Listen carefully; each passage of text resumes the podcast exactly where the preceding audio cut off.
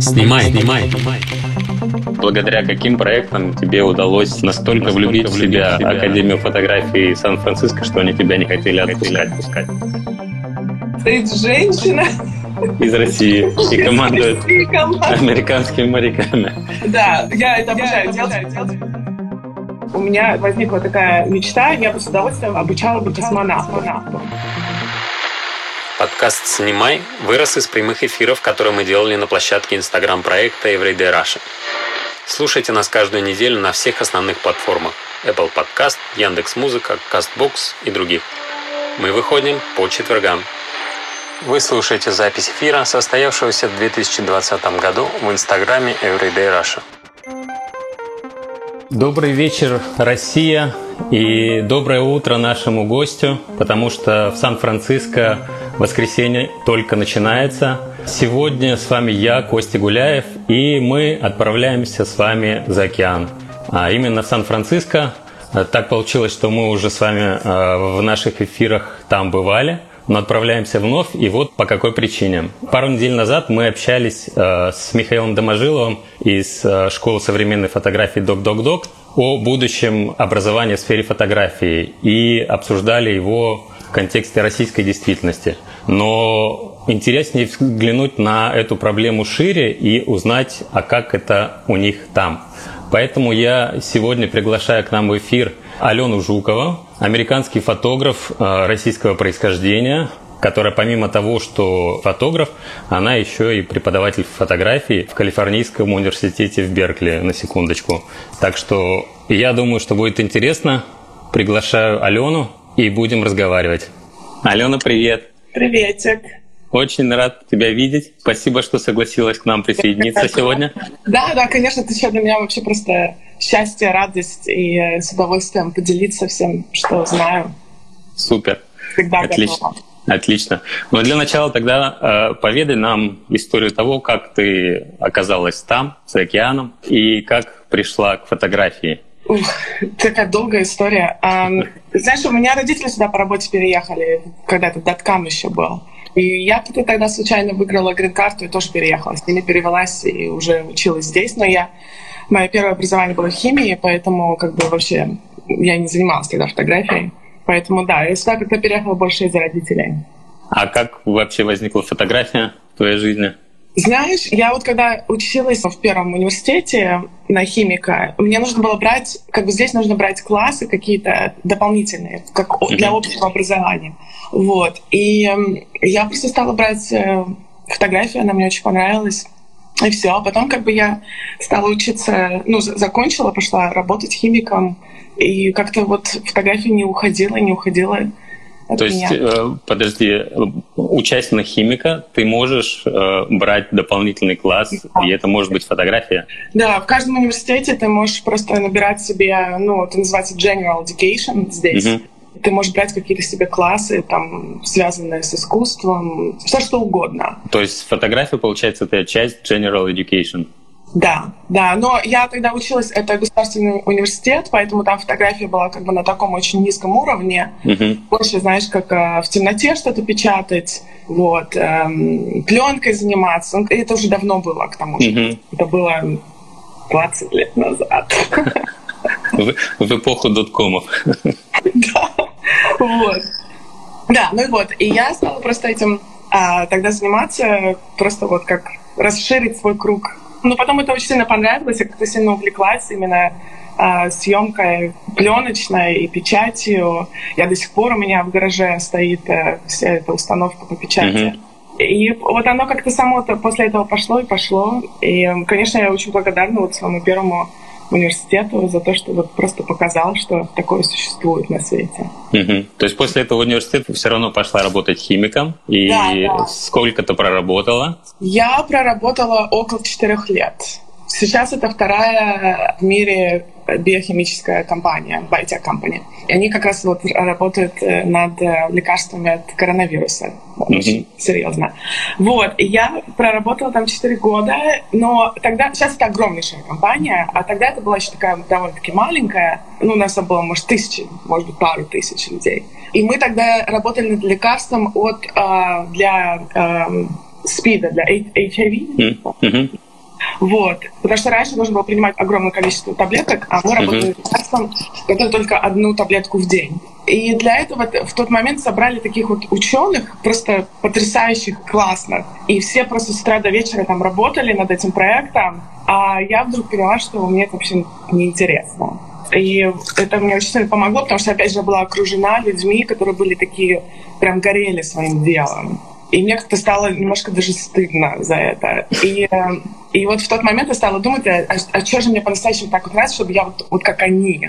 Они mm-hmm. на выходные а, домой к себе и быстренько бежали в лабораторию проверить все результаты. А я вот уходила, и мне вот вообще вот до этих результатов было. вот, и думаю, mm-hmm. что, что же такого вот я могу сделать в жизни, чтобы тоже вот так быть, как они, чувствовать себя по поводу своей работы. И как-то я серьезно стала об этом задумываться. Вот. И всплыла у тебя в памяти фотография. Точнее, она, я так понимаю, да, никуда не уходила. Потому что я и продолжала. Я всегда, когда uh-huh. было какое-то а, ну, время, немножко uh-huh. времени, то я сразу же бежала как бы и, и чем-нибудь фотографировала, и, и там проявляла, печатала. Uh-huh. Это единственное, что вот у меня так же, так же Да, вот где глаза горели. Да, да. И я в тот момент, я еще молодой тогда была, я как-то не сильно задумывалась, что поменять профессию, а что нет. Вот mm-hmm. мне еще когда ребенок родился, ему, он, ему было пару лет, и это тоже очень сильно как бы изменило представление о мире, и мне очень сильно захотелось заниматься только ребенком и только тем, чем я хочу вот по-настоящему. Mm-hmm. И это стал такой очень важный толчок бросить работу. Было очень страшно, потому что не было непонятно, как зарабатывать, как вообще жить. Вот. Было очень страшно, но я это сделала. Я помню, я это сделала в пятницу вечером, а в понедельник я уже пошла учиться вот, mm-hmm. образование, получать мастера по фотографии. А вот скажи, будучи в Штатах, вот я решил быть фотографом. Это да. стандартный следующий шаг идти учиться на фотографа? Или кто-то выбирает другой путь, там, например, идет и сам снимает? Или идет устраиваться под мастерием какому-то известному мастеру, ну, или какие-то другие варианты? Знаешь, наверное, 50 на 50 это просто зависит от, от э, какой фотографией ты хочешь заниматься. Здесь очень mm-hmm. сильно фотография делится. Если ты снимаешь свадьбы, то ты никогда не будешь снимать коммерческую как бы, ну, рекламу. Тебя никто никогда не наймет на это. Поэтому как бы, мы делим здесь фотографии, то, что называется consumer, консюмерическая, да, по-русски. Ну, и как потребительская. Реклама, угу. Вот. И если ты хочешь заниматься как бы вот свадьбами, портретами, для этого совершенно не нужно учиться. Для этого даже невыгодно учиться. Mm-hmm. Можно пойти и просто самому освоить. Или даже какую-то, если открыть маленькую студию, работать над портретами людей, каких-то там headshots делать, то для этого не нужно образование. А если идти как бы вот в концептуальную фотографию, рекламную, или а, заниматься искусством, uh-huh. то для этого, конечно, нужно образование. Это очень-очень сложно получить где-то вот э, в других местах. Можно, конечно, взять другой путь и пойти устроиться ассистентом у какого-нибудь очень известного огромного фотографа, то что нереально сложно получить, если у тебя нет образования. Потому что фотографы такого уровня обязательно соберут человека, у которого, по крайней мере, есть бакалавр фотографии. Конечно, всякие, знаешь, бывают всякие случаи, и, э, наверное, есть такие варианты, когда человек uh-huh. хочет себе такого вот, ну, на кого так поработать, у кого да. но это, это не стандартный подход. А вот можно такое небольшое уточнение, поскольку, поскольку у нас вот в нашем аккаунте много фотографов, которые занимаются документальной фотографией, фотожурналистикой, если ты хочешь вот такой фотографией заниматься, то это тоже лучше идти учиться? Да, это лучше учиться. С журналистикой, кстати, и документальной фотографией намного проще, потому что очень много университетов, ты можешь пойти даже в государственный университет и получить образование. Как бы вот в моей сфере, в рекламной фотографии, это нужно идти в частный университет. Этого не найдешь mm-hmm. в государственном. А вот да, журналистика и документальная, конечно, это намного проще, намного дешевле. И э, найти можно во многих университетах. Угу. Вот ты почему решила именно рекламная фотография коммерческая? Потому что мне нужно было деньги зарабатывать. Потому что у меня было решение, ну, как бы мне, мне нужно было как-то обеспечивать семью. И единственное, то, что я могла себе придумать, это как бы рекламная фотография, на ней можно хорошо здесь зарабатывать. И из-за этого туда пошла. С того момента, когда я приняла решение уходить в фотографию, я знала, что я только хочу заниматься фотографией, больше ничем, никогда. Uh-huh. Поэтому мне нужно было, чтобы это был моим главным доходом тоже. Mm-hmm. Вот. И э, ты пошла учиться, э, где ты училась? Я училась в Академии искусств в Сан-Франциско. Да. И ты упоминала, что ты уже э, сразу на магистра училась. Да, здесь, э, я не знаю, как в России с этим, э, но здесь можно иметь совершенно любое образование вообще в любом предмете, даже если ты хочешь пойти учиться, наверное, математика, а у тебя образование первое фотографа, это, это реально вообще. Тебе mm-hmm. очень много сдать экзаменов и доказать, что ты это можешь сделать. Уходить из науки в искусство намного проще. К примеру, вот э, поступить э, во многие университеты, которые преподают фотографию такого высокого уровня, как э, Академия искусств Сан-Франциско, mm-hmm. там не надо много экзаменов сдавать. Они просто смотрят твое первое образование и что ты хочешь в будущем делать, умеешь ли ты чуть-чуть пользоваться фотоаппаратом и готов ли платить им деньги. Все. Они берут народ как бы со всего мира, пожалуйста. Такого жесткого, там, например, портфолио-ревью, такого нет? Нет. Я, кстати, это очень сильно поддерживаю, потому что ты все выучиваешь там. Как бы тебе не нужно. Ты можешь прийти вообще с, с полным э, минусом, ну, вообще ничего не знать. Даже не uh-huh. как пользоваться фотоаппаратом. Поэтому я, наоборот, это поддерживаю. Mm-hmm. Там потом очень сложно учиться, когда ты поступил, особенно на мастера, очень сложно. Но до этого поступить любой человек может. Mm-hmm. Ну, это у тебя получилось такое full-time образование, то есть да. с утра до вечера учеба, э, ни на что да. отвлекаться нельзя. Да, но у меня немножко по-другому получилось. А, как бы там, чтобы закончить его и так ну, нормально просто учиться, с утра до вечера, не совсем себя нагружать, mm-hmm. то это нужно э, три года. Если хочешь очень-очень быстро, как у меня был такой план, я думала, что я не смогу там два года не зарабатывая чисто в школе, а у меня был план такой за два года ее закончить. Потому что у меня не получилось, и получилось закончить за четыре.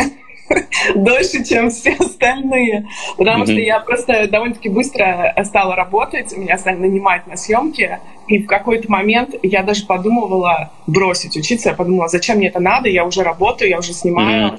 Мне еще осталось там брать там 6-7 курсов, которые даже не относятся к фотографии, а там, знаешь, психология, потом а, философию нужно mm-hmm. такие классы. Я думаю, я вообще не буду заканчивать, мне вообще этот диплом нафиг не нужен, никто его никогда не будет на него смотреть. Вот, но школа мне тогда дала uh, scholarship, и они, они меня попросили закончить. И я очень рада, что я это сделала, потому что вот за счет того, что теперь у меня как бы есть этот диплом, я теперь могу преподавать в других университетах. Если бы я тогда бросила, не думая о будущем, я бы не смогла сейчас уже учить. Ну, про преподавание тогда мы потом позже да. поговорим, но интересный факт, что без этого ты никуда. Потому что я так понимаю, что ну, в России для ну, я думаю, что для любого образования, то есть не фотография, а любого другого, уже э, учась на бакалавра и работая при этом, возникает очень серьезный соблазн. Да ну его все, будут только работать.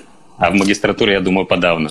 Да, но я очень рада это сделать, что как бы мне это сделал. Но опять же, мне просто помогла школа в тот момент. Uh-huh. Я очень много для них делала, потому что я когда туда пришла, я сразу же сказала, что я хочу заниматься такими прям вот большими сложными съемками. И в какой-то момент доказал, что я могу делать.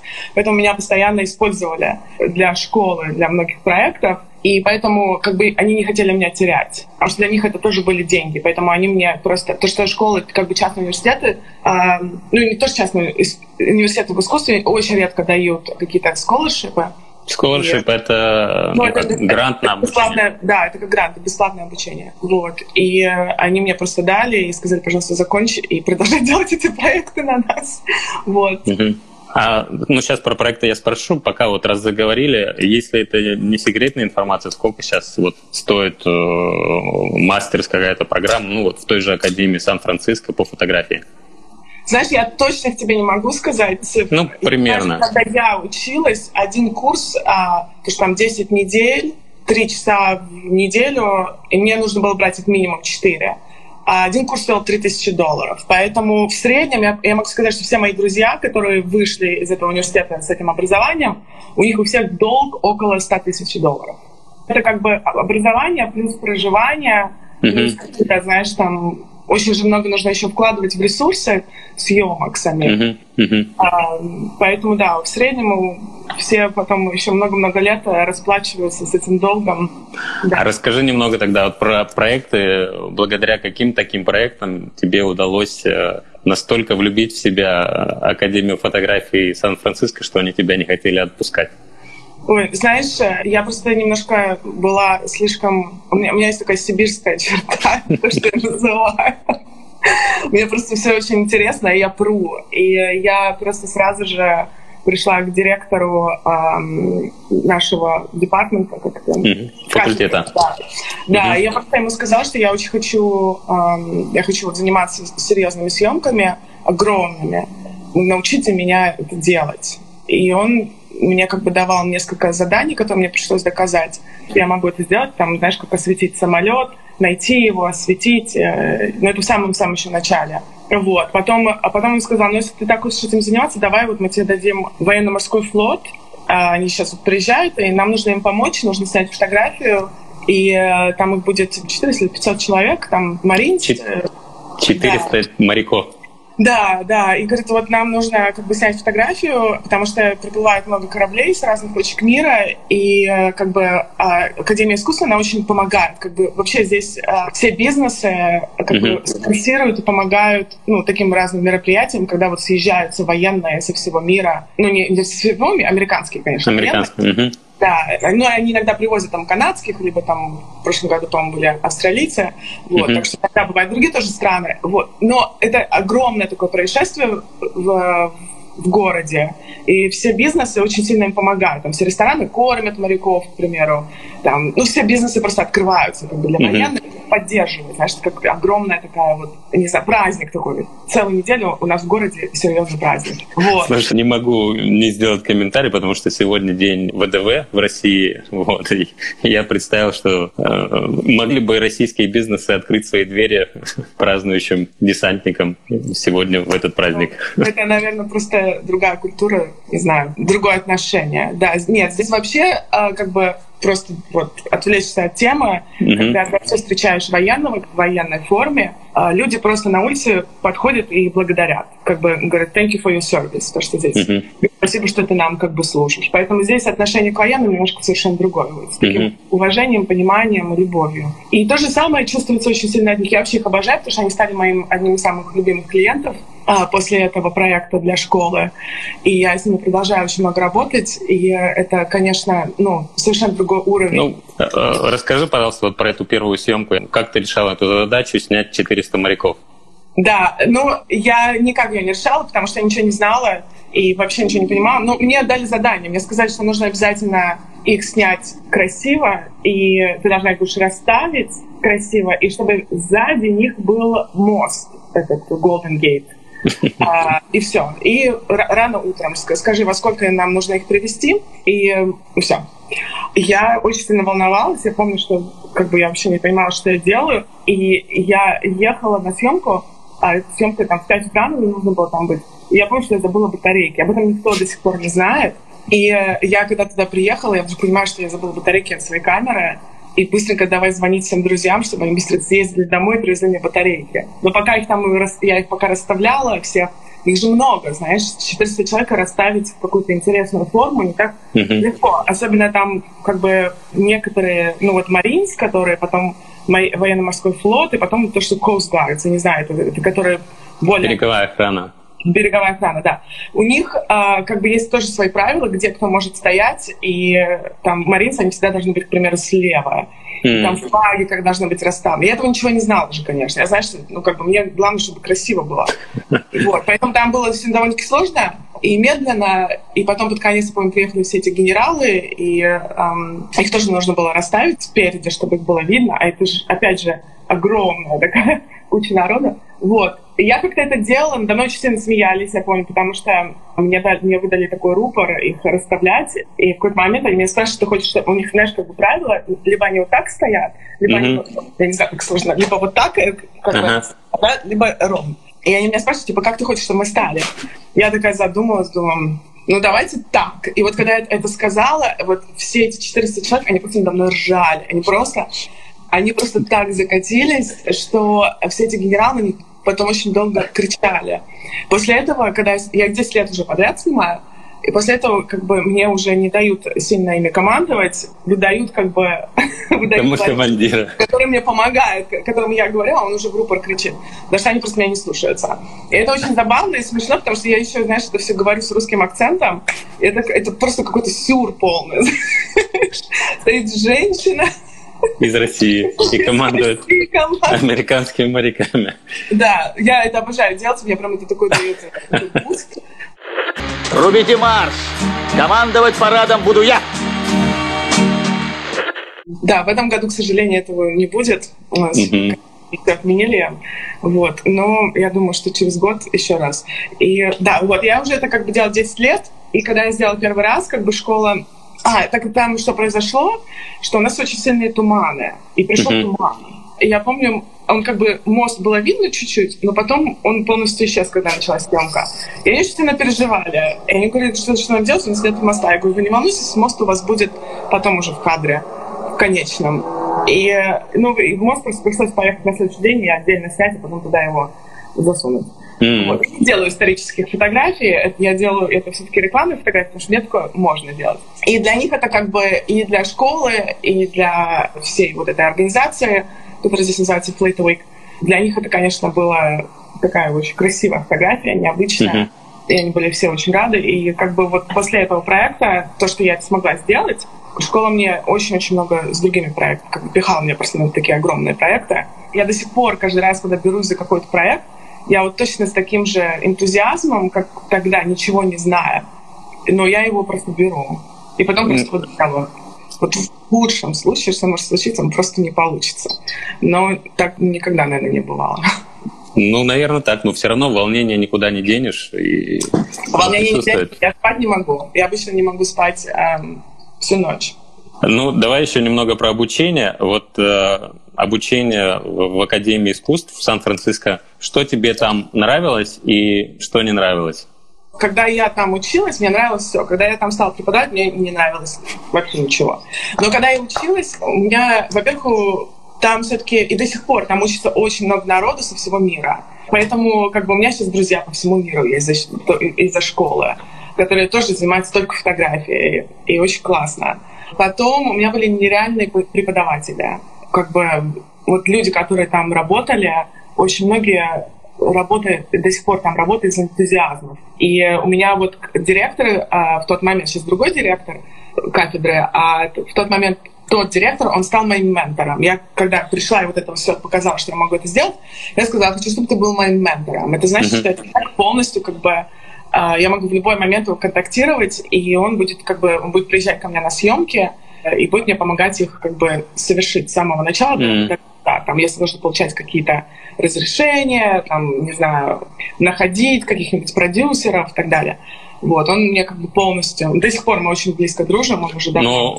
Но он тебе помогает в качестве ментора, а, ну, пока ты учишься, делает это, я так понимаю, совершенно бесплатно? Да, это просто получается как часть программы. Угу. А после того, как ты завершила обучение, а ты... После того, как я завершила, мы просто стали такими близкими друзьями, что мы до сих пор дружим. Но, а если у тебя нет такого друга, то ты хочешь себе найти ментора, ну, я так понимаю, что ты его можешь найти, но это будет просто стоить каких-то денег. Нет, менторов обычно ищут, э, знаешь, не за деньги. Вот моя рекомендация, даже э, если учишься в каком-то университете, то uh-huh. Находить какого-то преподавателя, который может вот именно тебя так вот проводить за все. Uh-huh. Если после, к примеру, когда я закончила университет, я хорошо могла уже снимать и, ну, как бы могла все это делать, но у меня не было вообще знания по бизнесу. Вести э, фотографии это, это в первую очередь это бизнес. Uh-huh. Поэтому я познакомилась с женщиной совершенно случайно, и она стала моим ментором, мы с ней договорились. А совершенно как бы бесплатно, без, без всего, мы просто с ней договорились, что она будет моим ментором.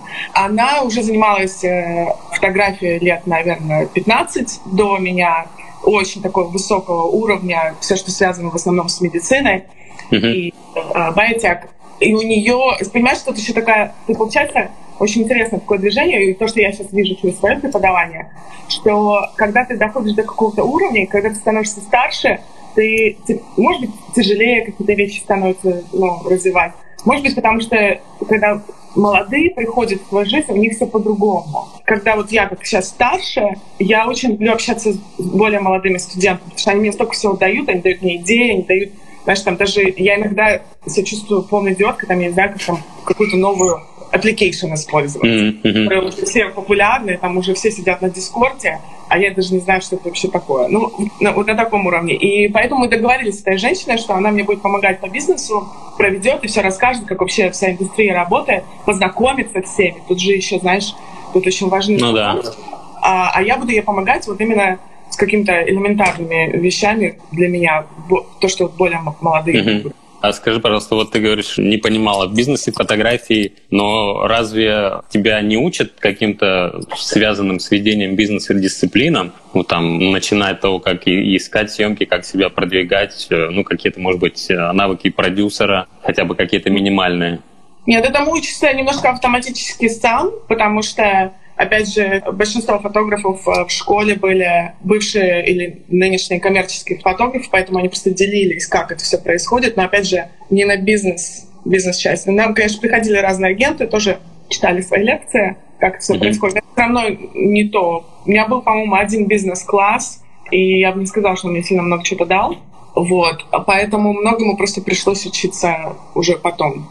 Нет, mm-hmm. это, эта часть не дается. Вот, кстати, если иметь два образования, если иметь э, мастера по бизнесу на, MBA и mm-hmm. фотографа, вот, вот это вот идеально было. Фотограф бакалавр и мастер по бизнесу.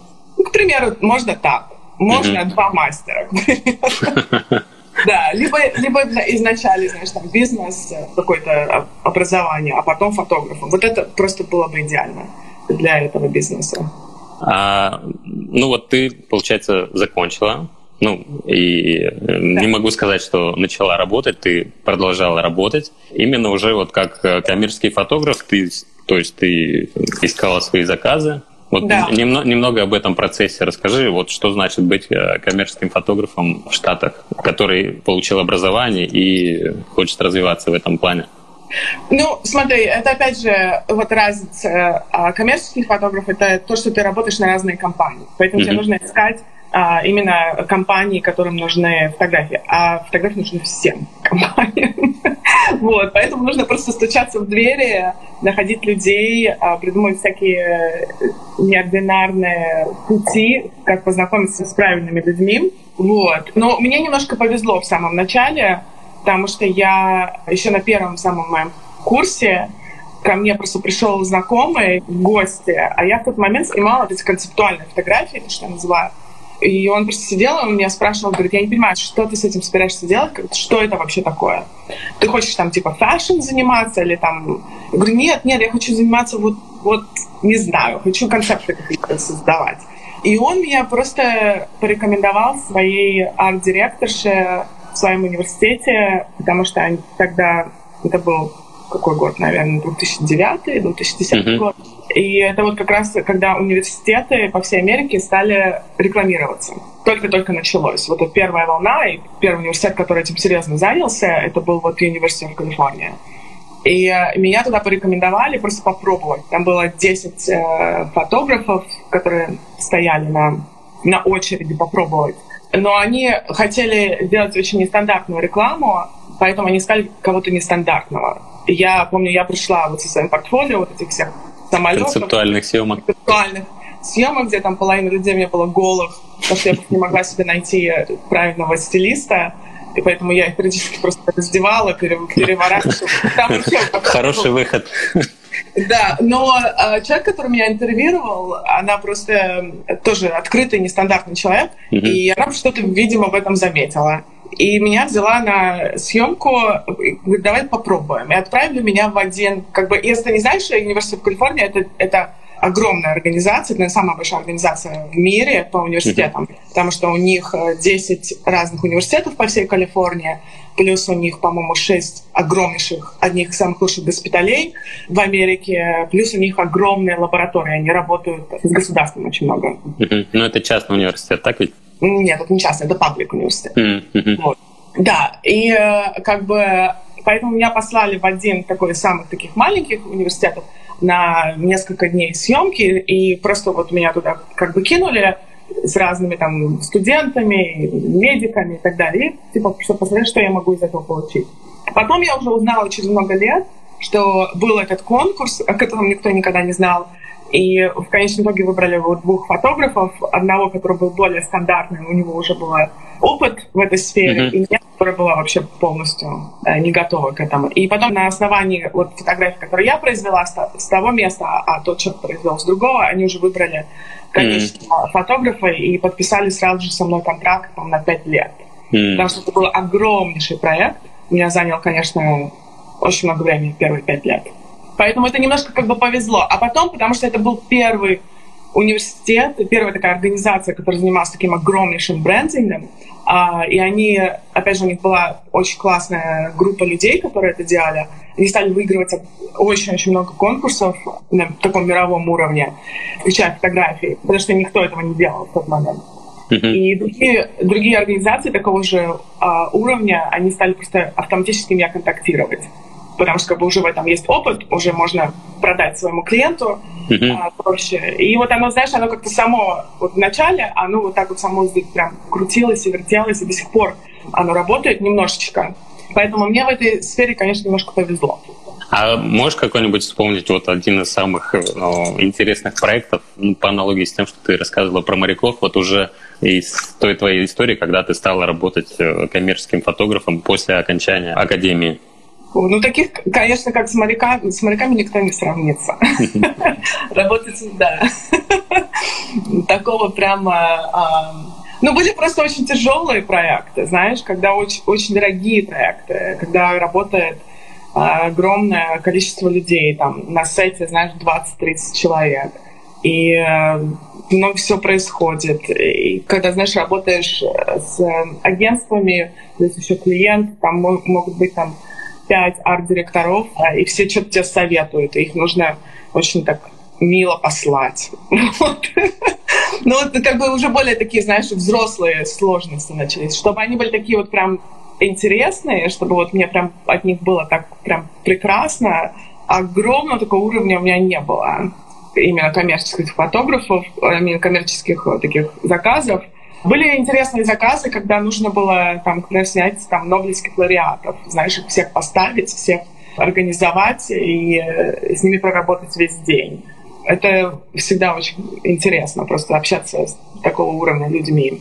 Вот. Очень часто было, когда, когда меня нанимали на сложные вот, вот я тебе говорила, что если ты, там, к примеру, свадебный фотограф, тебя никогда наймут на рекламную фотографию. Ну, uh-huh. может быть. Есть, конечно, ну, да. исключения, но в целом нет.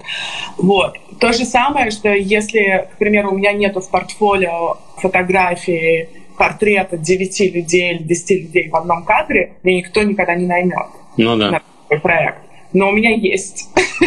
Поэтому я часто... А у тебя есть 400 человек в одном кадре, так Нет, ну 400 тоже. 409 это, разные. ну, согласен, да. Вот, поэтому меня очень часто нанимали на интересные такие сложные съемки, когда нужно было там снять вот 9 людей вместе. И, mm-hmm. и обычно это люди, которые очень высокого как бы уровня. К примеру, там разных там billionaires, не знаю, mm-hmm. по-русски это будет. Миллиардера. Миллиардеров, да, когда mm-hmm. нужно поставить, еще ими, знаешь, с ними общаться, их нужно... Mm-hmm. А, это немножко сложно, это психологически очень сложно, потому что люди, которые на это нанимают, эти люди обычно очень сильно от них зависят. Поэтому они очень всего боятся. И это как бы обычно ну, очень такие психологически сложные mm. съемки. И они всегда происходят в таких э, интересных закрытых местах. А получается, вот организация таких съемок, она полностью на тебе, либо это у тебя есть э, кто-то продюсер? Да, это зависит от э, как бы от съемки. Если это сложная съемка, то продюсер просто нанимается. Я обычно выбираю продюсера, но иногда они просто приходят уже какого-то, если работаешь с агентством, которые уже сами делают продакшн, uh-huh. то уже от них все идет. Ну, то есть таких съемок, где бы ты, э, я имею в виду именно заказанных съемок, таких, где ты э, все сама, такого нет. Есть. Но это обычно малень, более маленькие съемки. Если нет бюджета для продюсера, я делаю все это сама. Ну, то есть, да, если большая съемка предполагается, то ты уже закладываешь такой бюджет, чтобы он предполагал продюсера и все остальное. Да. Там, знаешь, как происходит? Вот, кстати, интересное такое, как, как происходит, по крайней мере, в Америке. Когда ищут фотографа на съемку, ну, такую огромную, uh-huh. то обычно идет запрос минимум на три фотографа. И первым делом как бы проводят интервью. Сейчас это все идет по Zoom. Mm-hmm. Раньше нужно было вообще даже встречаться физически. Вот. Интервью проводят, потом как бы вот выбирают там 3-4, иногда даже больше, я не знаю сколько. И потом идет запрос, сколько это будет стоить. Нужно написать то, что называется здесь treatment. Это такое, когда устраиваешься на работу, ты даешь резюме, а перед на резюме ты кладешь такой листочек, где где ты описываешь э, свою жизнь немножечко. Uh-huh. А для фотографии нужно описывать, как ты подойдешь к этому проекту. Примеры, плюс там твои мысли, сочинение пишешь. И ты пишешь estimate, но это сколько будет стоить. Сколько будет стоить, я знаю с моей стороны. Если со мной работает агентство, они знают, сколько это будет стоить, просто потом эти фотографии на лайсенс отдать. И идет одновременно запрос какому продюсеру.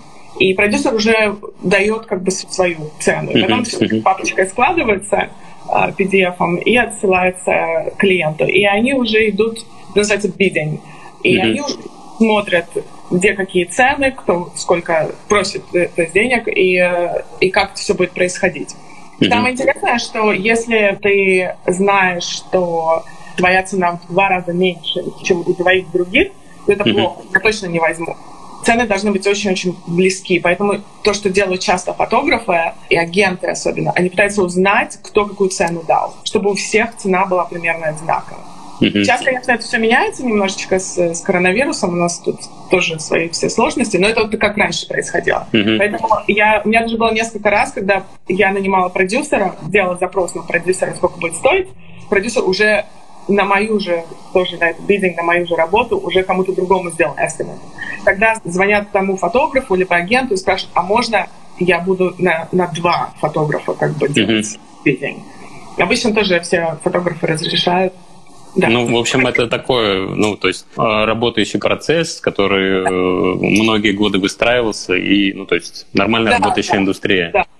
Но знаешь, у нас еще особенно местные фотографы, здесь, которые в Силиконовой долине, мы все друг друга довольно-таки хорошо знаем. Мы как бы общаемся, поддерживаем, у нас, там свои сообщества, есть и даже в Фейсбуке, и просто встречаемся, у нас организуется очень много всяких а, партий, когда uh-huh. сходятся и разговаривают, общаются. Поэтому а, мы как-то стараемся друг друга здесь поддерживать какая бы ни была конкуренция, вы все равно да. вместе. Знаешь, а, а конкуренции ее как бы, в общем-то, и нет, потому что работы, по идее, это полно.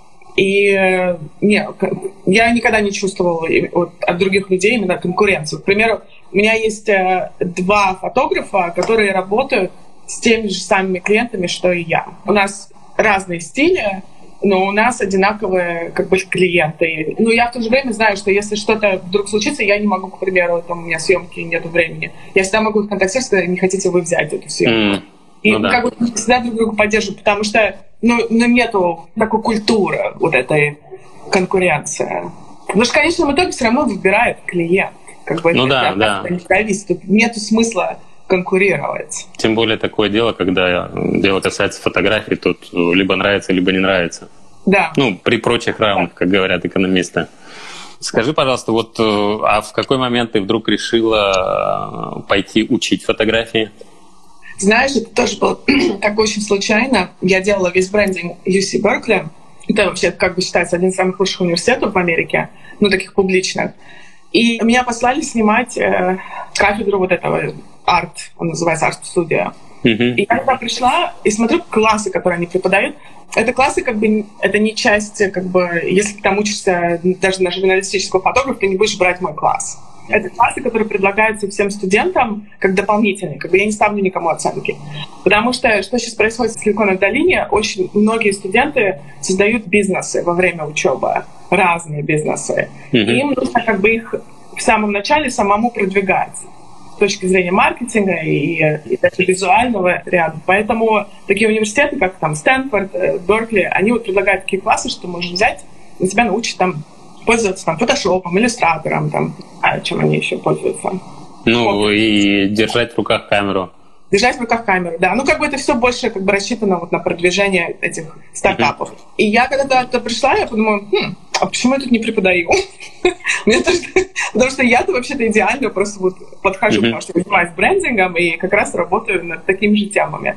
И я просто все, что сделала, я написала я тогда написала менеджеру этого департамента и сказала, что я думаю, что вам нужно меня взять. Я контактировала всех своих арт-директоров и сказала, что вы не могли бы мне дать хорошие референсы, чтобы меня туда взяли. И они меня взяли. Я пришла, и они сначала взяли преподавать Photoshop. Я соглашалась на все, что угодно, только чтобы как бы туда зайти. И да, вот я просто начала. Я ничего не понимала, ничего не умела. Как бы uh-huh. мое портфолио, оно довольно-таки, там очень много фотошопа, поэтому они меня чисто на этом взяли. Но преподаватель из меня был фиговый, если честно. Ну, у меня не было никакого опыта преподавания. И я это очень сразу довольно-таки быстро поняла. И в тот момент вот как раз Академия искусств, они уже постоянно меня контактировали, типа, давай преподавать, но у меня не было времени на это. И я в тот момент согласилась, потому что они как раз давали ресурсы научить, как преподавать. А у меня был как бы человек, который приходил на мои классы, он смотрел, что я делаю, потом мне давал как бы фидбэк, ну, со мной разговаривал по этому поводу и говорил, что я делаю неправильно.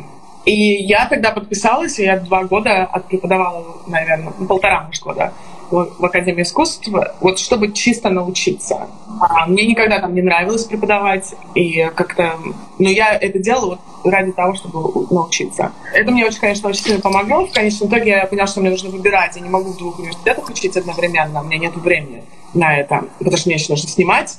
И я выбрала остаться в UC Беркли, Хотя то, что я преподавала в Академии искусств, там больше было как бы там people photography, там портфолио. Я работала как бы с студентами, ну, такой, которые mm-hmm. уже почти что там им оставалось несколько месяцев, чтобы выйти из университета. Как бы довольно-таки высокого уже уровня. А в Беркли я как бы преподаю людям, которые вот не умеют даже... Они приходят, они не знают никаких кнопочек mm-hmm. в аппарате. И я в какой-то момент поняла, что мне больше нравится работать с людьми, которые ничего не знают. И э, их просто научить, вот это, дать им вот эту вот креативити, чем как бы заниматься вот как раз менторинг и ну, да, да, да. кто уже много что знают и умеют. Вот. И, и я просто сделала тогда выбор. Я решила, что я останусь в Беркли и продолжу это. И вот я уже, наверное, три года там преподаю. А вот да, будучи там внутри, э, вначале я тебя спрашивал по поводу того, что нравится, что не нравится. Есть какие-то вещи, которые, возможно, сейчас не нравятся, когда ты вот смотришь там, как это изнутри устроено. И любопытно еще вот в контексте того, что мир сейчас в принципе меняется. И я не думаю, что образование может, и в том числе вот фотографии, продолжать оставаться таким, каким оно было раньше. А в какую сторону происходит э, движение э, в образовании, вот конкретно фотографии? Есть уже какое-то движение? Я верю, что оно сейчас очень сильно изменится. Я надеюсь, что буду большой частью этого. У меня такой план. Потому что раньше как бы вот, к примеру, Академия искусств, она предлагала э, некоторые предметы брать онлайн. Я даже брала, помню, какой-то как раз по философии. Но я никогда не брала у них фотографические классы. А я знаю, что они сейчас тоже меняют, потому что я вижу всех, я знаю всех преподавателей там, я вижу, что они сейчас делают и снимают, и тоже будут очень-очень сильно меняться. Вот. Но то, что вот мне дало ой, такие большие силы и веру, что это можно изменить, это вот как раз класс, вот этот UC Беркли, который, когда случился карантин, нас всех тут закрыли, и они мне сразу же сказали, давай мы твой класс будем, мы его переводим на Zoom, ты теперь будешь преподавать там. И я сначала такая думаю, нет, так нельзя, так не получится вообще. Я позвонила другому преподавателю, говорю, как мы это будем делать? Он говорит, я не знаю. Давай mm-hmm. что делать? Давай попробуем. не получится, не получится. И мы э, друг другу как бы помогали вот с, с первыми такими шагами. Пришлось полностью написать класс с нуля и его провести. И он был короткий, тогда он был всего пять недель. И у нас получилось, и у него получилось, и у меня получилось. И я просто была в полном шоке вначале. Mm-hmm что вообще-то это работает. Как бы да, это ну, пришлось вложить очень много изначально усилий в это, но это получилось. Mm-hmm. Вот. И я, кстати, а, полтора года назад стала работать с организацией тоже через ХАС, школу в Беркли. Они сделали новую такую интересную организацию, которая должна была помогать разным неразвитым странам там Middle East, и в Азии, и в Африке, как раз с образованием. И первый у них, вот один из первых лет, это была Саудовская Аравия, полтора года назад. И они как бы им написали, я не знаю, если знаешь, что происходило в Саудовской Аравии до сих пор происходит. У них очень люди как бы образованные, они все ходят в университеты, а, но в университетах у них в основном преподают ислам. Поэтому люди, которые выходят из этих университетов, они не готовы работать. А mm. страна богатая, страна, как бы, а у них много чего происходит. Вот, поэтому они, они нанимают много народу со всего мира. И у них там, чуть ли там, я не помню цифры точно, там 3-6 миллионов людей, которые обслуживают, можно сказать, их страну. И это не совсем правильно, потому что у них очень много сидят ну, как бы своих э, людей э, сидят без работы.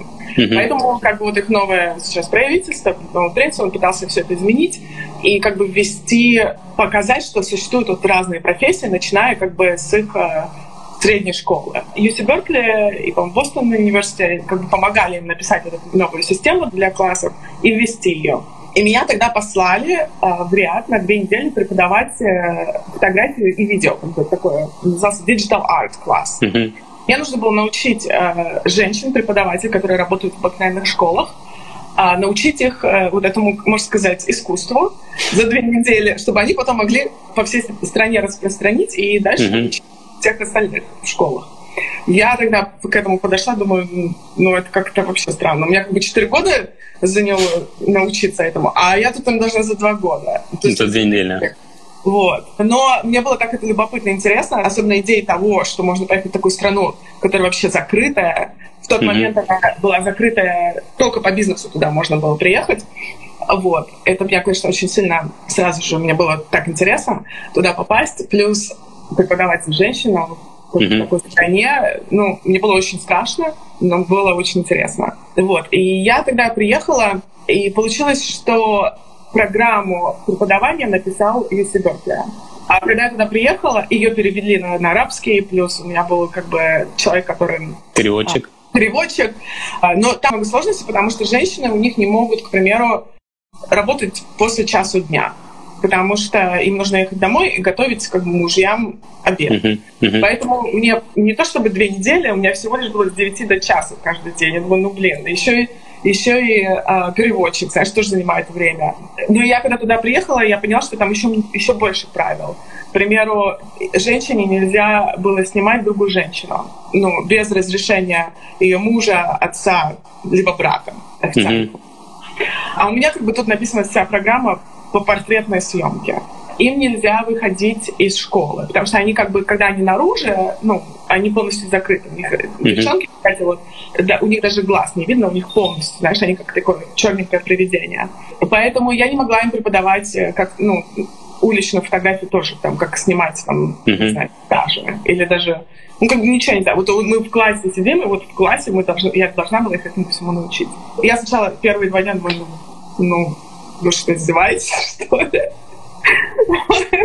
Как? И, меня, и тут у меня все написано, все переведенное уже. И мне просто нужно было очень-очень быстро все это поменять. Но я когда перешла на съемку овощей и всяких фруктов, и как там освещать. И все получилось, все было очень классно. И вообще у меня женщины, которые никогда в жизни не держали фотоаппарат, и вдруг они стали творить, и вдруг стали раскладывать это все, и над цветом работать. Это было как-то потрясающе увидеть. Притом я немножко попала в такое еще тоже, знаешь, такое закрытое mm-hmm. общество женщин, которое просто ты никогда не попадешь, если вот ты им что-то ну, не даешь. Товарищи женщины, вы будете свободно трудиться, и у каждой будет отдельный супруг. Поэтому мне это все так вдохновило тогда, и познакомилась с такими просто потрясающими людьми, очень mm-hmm. открытыми, добрыми. И вот это мне тоже очень давно много сил и примеры, что можно вот просто взять и за какое-то короткое время просто все поменять.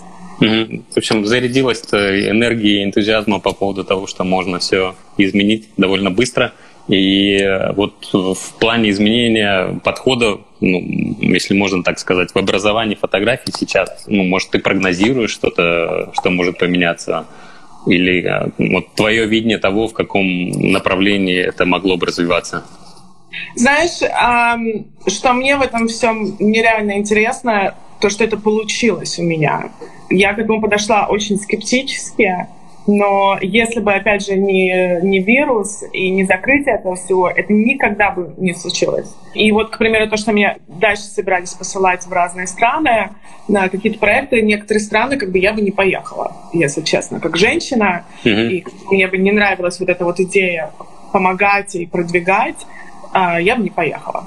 Но сейчас я понимаю, вот как раз э, с, с открытием, вот то, что я это могу сделать через Zoom, я поняла, mm-hmm а мне не обязательно, конечно, ехать в некоторые эти страны. Получается, что образование фотографии, я знаю, что я лично могу дать через онлайн а, в любой mm-hmm. точке мира. И меня это нереально греет. Я бы, вот у меня даже возникла такая мечта, я бы с удовольствием бы обучала бы космонавтов, как снимать э, на это International... На Международной космической станции. Да, потому что я, к примеру, когда смотрела видео, как вот SpaceX э, недавно mm-hmm. улетел и присоединился. Это, было, это же было нереально красиво до момента, пока они не, не зашли на станцию. Mm-hmm. Как только они там зашли, я прям сидела, думаю, ну блин, ну, ну, ну что это такое? Ну, как ты держишь камеру, а? Как? Что вы делаете? Я, об этом так серьезно задумалась, думаю, ну, вообще-то, если мне даже дать два урока, им позвонить я их могу вообще научить вот с тем, что у них есть, я могу их научить снимать намного лучше. Непонятно, почему об этом никто не задумывается, потому что, например, они проходят, э, ну, не знаю, там, тренинг на столько разных тем, и почему до сих пор визуальное, все, что визуальное, они оттуда при, нам отдают mm-hmm. а, на таком уровне.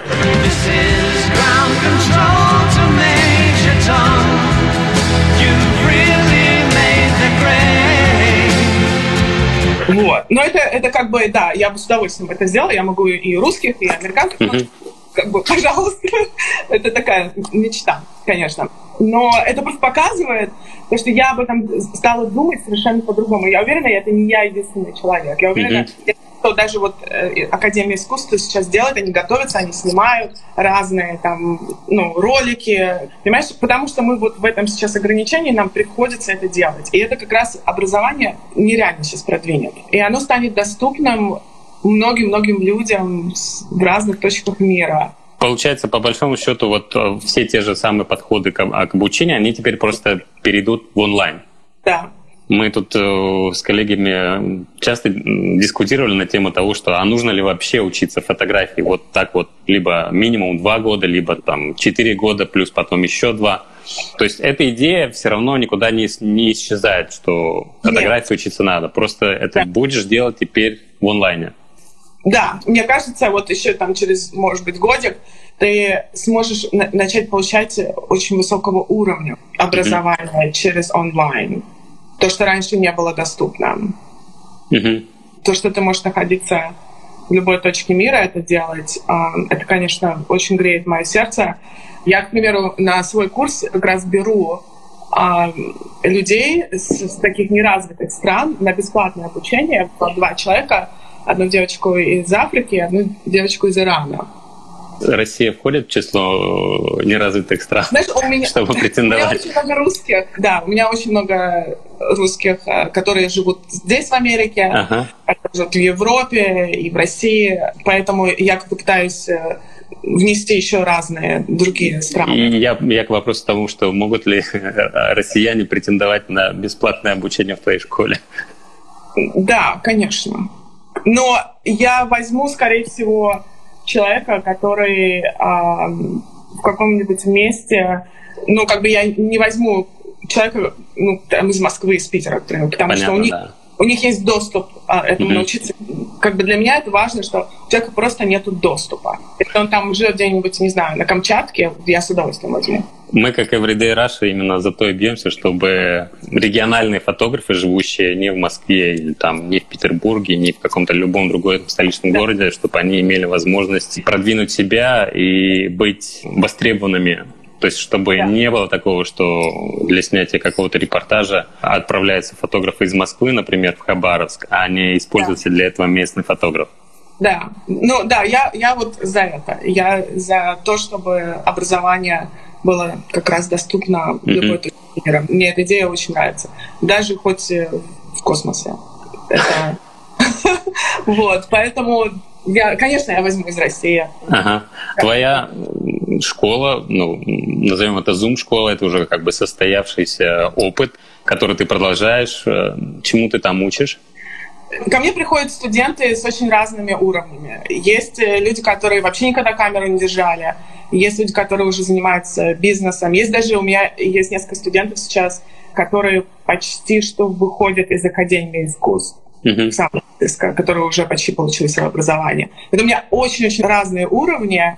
Вот. Чему я учу? Ну, я первым делом я учу креативити, чтобы открыть uh-huh. свое внутреннее что-то. Вот. А как бы техническая часть, она идет как дополнение.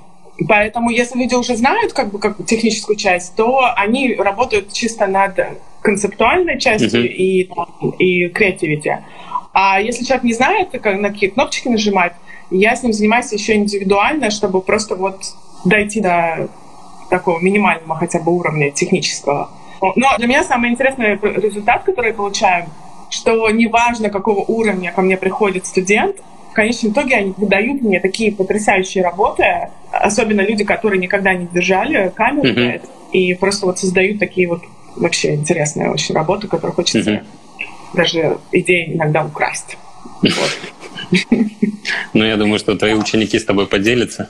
А, вопрос не совсем, может быть, с образованием связан, он несколько отвлечен, но тоже по поводу нашего меняющегося мира, меняющегося мира фотографий. И э, во время карантина расцвела фотография через э, удаленку, Zoom, Face, FaceTime фотография – через Skype, ну, либо, либо уже через появившееся да. для этого приложение. Как ты к этому относишься, будучи вот э, классическим коммерческим фотографом, у которого камера, много света, а тут появляется человек, который сидит у себя на диване и снимает так? Ну, во-первых, тут же не в камере дело. Тут... Э... Согласен помимо камеры тут еще очень много идет как раз арт direction и понимание вообще света и направления как бы человека. Поэтому это без разницы, когда ты это делаешь через Zoom, либо ты это делаешь вживую. Mm-hmm. Как бы, тут еще идет связь между тобой и кого ты снимаешь. Поэтому я, наоборот, к этому отношусь очень хорошо. У меня был недавний случай, uh, у меня сидел друг из Афганистана, который довольно-таки недавно сюда приехал, и к нему позвонил тоже друг из маленькой такой деревни в Афганистане, позвонил по фейстайму, они сидят общаются, и я говорю, слушай, а можно я пообщаюсь с его женой? Вот я, меня просто вообще вот эта мысль того, что можно с женщиной в Афганистане, где-то на middle of, ну, вообще просто непонятно где, поговорить. Mm-hmm. Он говорит, хорошо, я сейчас спрошу. Он спрашивает друга. Друг говорит, слушай, знаешь, я могу разрешить, но ты должен уйти из комнаты, потому что ты не можешь мою жену видеть. А она мне должна доказать, что ты ушел. Mm-hmm. Мы проделали весь, весь этот путь, и э, пришла женщина, про нереально красивая, с своими детьми. И мы с ней сидели, общались, ее муж нам переводил. И я просто на это все смотрела, и я просто чуть не расплакалась. Это же у нас такие технологии, мы можем с людьми э, связываться вот в любой точке мира вообще. И э, вот эта возможность, что мы можем с ними связаться и лично поговорить и увидеть, как бы было самое интересное увидеть, как она живет, знаешь, что там сзади, Э, на этом бэкграунде, ее дети, которые постоянно бегали и там mm-hmm. говорили привет.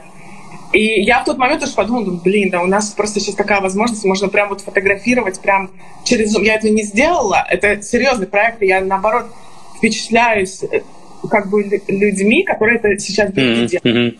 Потому что это, это такая же сложная съемка, как и просто взять фотоаппарат и пойти на съемку вживую. Это тот же самый подход, mm-hmm. то же самое количество времени. Поэтому я только очень хорошо к этому отношусь. Я считаю, что люди должны еще больше делать. Мне кажется, качество фотографии, именно вот как постоянно говорится о качестве, о свете, там, оно немножечко, это не так важно. Ну да, да, да. Поэтому я себя отношу именно к концептуальным фотографам. Концепт намного важнее, чем его вот визуальная передача, какой там цвет или так далее. Ну и, собственно, за счет концепта тебя и оценят как фотографа, а не за твои технические навыки.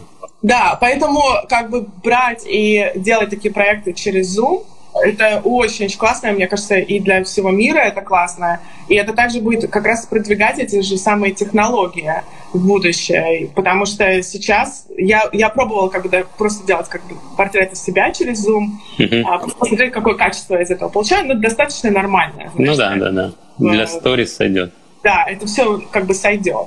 Но оно, скорее всего, будет дальше двигаться и продвигать наши все камеры, телефоны uh-huh. и компьютеры. Так что, нет, очень-очень классно. Это, это говорю, у нас из-за того, что мы были вот в, в этом ограничении за счет этого вируса, это просто нас сейчас продвинет настолько дальше. Mm-hmm. Просто какой-то новый толчок во всем, и в образовании, и также просто даже вот в фотоискусстве. Супер. Слушай, вот спрашивают наконец-то вопросы. Насколько имеет смысл в данной экономической и социальной ситуации в Штатах для фрилансера получать местное образование в фотоиндустрии? насколько это финансовое вложение оправдано? Ну, в моем случае оно было оправдано. В случае всех моих друзей тоже. То есть так в случае тех людей, которых ты вот говорила по 100 тысяч долга, они все равно считают это оправданным? Да. Оно, может быть, не сразу же, как бы ты это как бы отдаешь, но ты понимаешь, что в Америке в основном все студенты которые сами себя обеспечивают, они все влазят в долги. Mm-hmm. Будешь ты доктором, то если ты доктор, то влезешь и больше там 200-300 тысяч долларов. Uh-huh, uh-huh. Вот. Здесь образование, если у тебя, конечно, родители, которые сохраняли деньги и uh-huh. помогли в этом, это очень классно, но существует куча-куча людей, которые а, просто сами... Это не важно, если это фотография, либо это, там, не знаю, ты будешь заниматься наука, и ты точно так же можешь влезть в эти долги. Ну, просто, может быть, на фоне того, что вот э, сейчас будет появляться много различных классов, э, которые ты можешь делать онлайн, и не привязываться там к какому-то институту, университету и так далее. То есть набрать по чуть-чуть, э, за, да. меньше, за меньшие деньги и, э, и все. Да. В моем случае почему мое образование было мне так важно, это вот как раз э, а, общение с моими преподавателями и вот этот вот менторшип mm-hmm. моего директора. Мне кажется, это очень-очень важно, как найти этого правильного человека и как с ним ну, сойтись, то это может тоже очень помочь потом в образовании. Mm-hmm. Ну, я так понимаю, что вот ты как раз сейчас отвечаешь на второй вопрос от этого человека, что он спрашивает, насколько возможно изменения в продвижении контактах в местной среде, особенно если ты приехал из другой страны. Я так понимаю, что вот в процессе получения образования ты как раз и получаешь эти самые контакты, э, столь да. необходимые в профессии. Да, вообще как бы в любом университете любое образование — это в первую очередь контакты, потому что ты заводишь себе друзей на всю жизнь, очень-очень близкие, в своей сфере. Вот это я не знаю, как можно будет э, заместить просто вот зумовскими классами. Я даже, кстати, думаю, потому что у меня сейчас в классе а у меня нету никакой такой системы, где бы я могла бы студентам дать, а, чтобы они могли общаться между собой. Mm-hmm органически. Я еще как бы не придумала эту часть, потому что ну, это очень важная часть. Ну, мы надеемся, что все равно мы не, не навсегда а, в заточении и, и, и сможем встречаться лично. Да, конечно.